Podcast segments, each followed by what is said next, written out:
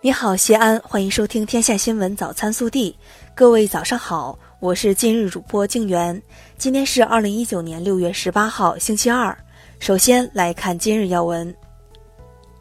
中共中央对外联络部发言人胡兆明十七号在北京宣布，应朝鲜劳动党委员长、朝鲜民主主义人民共和国国务委员会委员长金正恩邀请。中共中央总书记、中华人民共和国主席习近平将于六月二十号至二十一号对朝鲜民主主义人民共和国进行国事访问。本地新闻：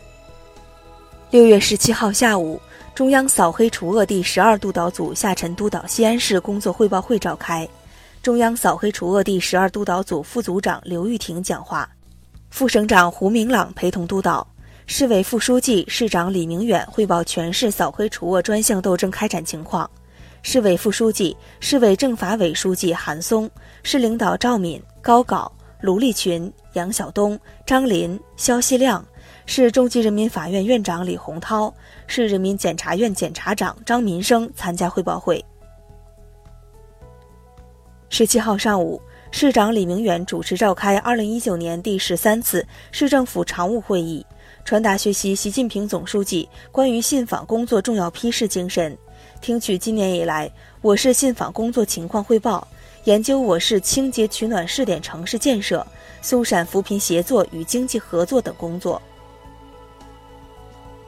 十七号上午，市政府召开第三次廉政工作会议，市长李明远出席并讲话。他强调，要坚持以习近平新时代中国特色社会主义思想为指导。切实抓好党风廉政建设和反腐败工作，为全市加快追赶超越高质量发展提供坚实保障。近日，时代楷模发布仪式在湖北省来凤县举行，中央宣传部向全社会公开发布陕西籍退役军人张福清的先进事迹，授予他“时代楷模”称号。十七号。二零一九首届创新驱动与合作发展论坛在西安开幕。论坛以“科技引领创新，合作驱动发展”为主题，邀请了四十余位国内外知名专家学者、著名企业家、商业领袖以及三百余位政商学界精英绘制西安，聚焦各领域科技创新，谋划合作发展新蓝图。十七号，市公安局发布通告。征集我市城乡结合部涉黑涉恶问题线索，请广大人民群众积极提供相关线索。对提供举报线索的公民，公安机关将严格保密，一经查实给予奖励。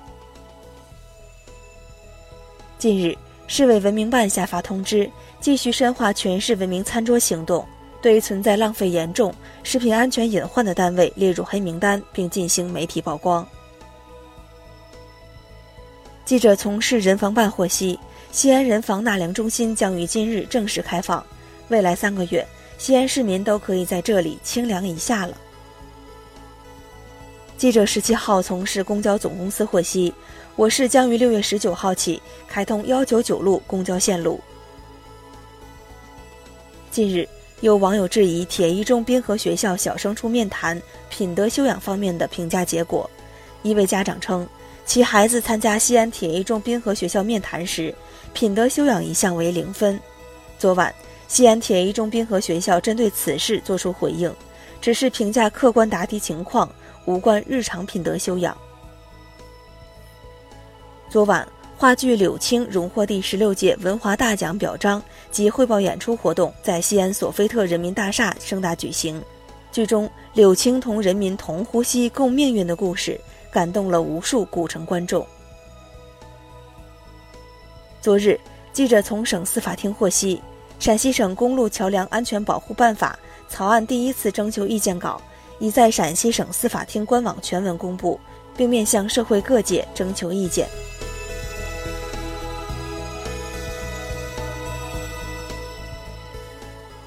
暖新闻，六月十一号。西安开往银川的快三二二次列车上演了暖心的一幕一名乘客突发疾病不省人事乘务人员紧急寻求医护人员乘坐该趟列车前往定边县支援当地医疗工作的西安交大二附院三位医生紧急前往协力施救使患病的旅客转危为安。下面是国内新闻。针对近年来青蒿素在全球部分地区出现的抗药性难题，屠呦呦及其团队经过多年攻坚，在抗疟机理研究、抗药性成因、调整治疗手段等方面取得新突破，于近期提出应对青蒿素抗药性难题的切实可行治疗方案，并在青蒿素治疗红斑狼疮等适应症、传统中医药科研论著走出去等方面取得新进展。获得世界卫生组织和国内外权威专家的高度认可。国家发改委新闻发言人孟伟十七号在介绍社会信用体系建设情况时表示，失信联合惩戒力度加大。截至五月底，全国法院累计发布失信被执行人名单一千四百零九万人次，累计限制购买飞机票两千五百零四万人次，限制购买动车高铁票五百八十七万人次。中国证监会和英国金融行为监管局十七号发布联合公告，原则批准上海证券交易所和伦敦证券交易所开展沪伦通业务，沪伦通正式启动。十七号，教育部发布二零一九年全国普通高等学校名单和全国成人高等学校名单，截至二零一九年六月十五号，全国高等学校共计两千九百五十六所，其中普通高等学校两千六百八十八所。含独立学院两百五十七所，成人高等学校两百六十八所。十七号二十二时五十五分，在四川宜宾市长宁县发生六级地震，震源深度十六千米。截至十八号三点三十分，地震已造成六人遇难，七十六人受伤，其中三人重伤，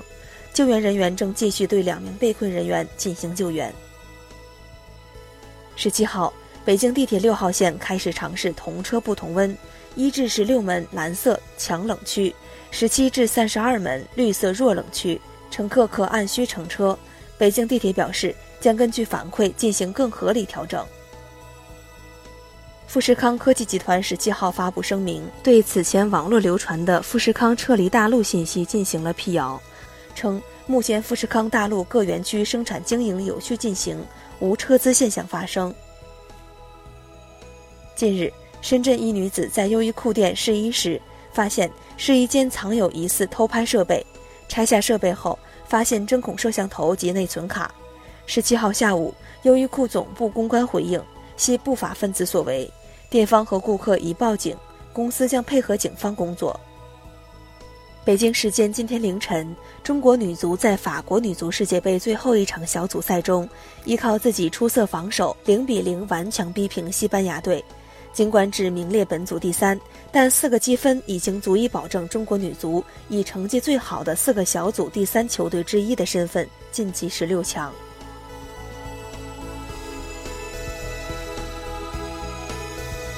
热调查：近日，杭州一二十八岁小伙小张爬上小区二楼窗台欲寻短见，在民警劝说下才回屋内。据悉，小张半年前在网上谈了女友，妈妈却一直催婚。为此，他和妈妈吵了起来，被逼做出欲轻生之举。我妈老是管我，我没一点私人空间，已经持续十年了。最终经民警沟通，两人化解矛盾。你认为孩子十八岁以后，父母还应该插手他们的事儿吗？更多精彩内容，请持续锁定我们的官方微信。明天不见不散。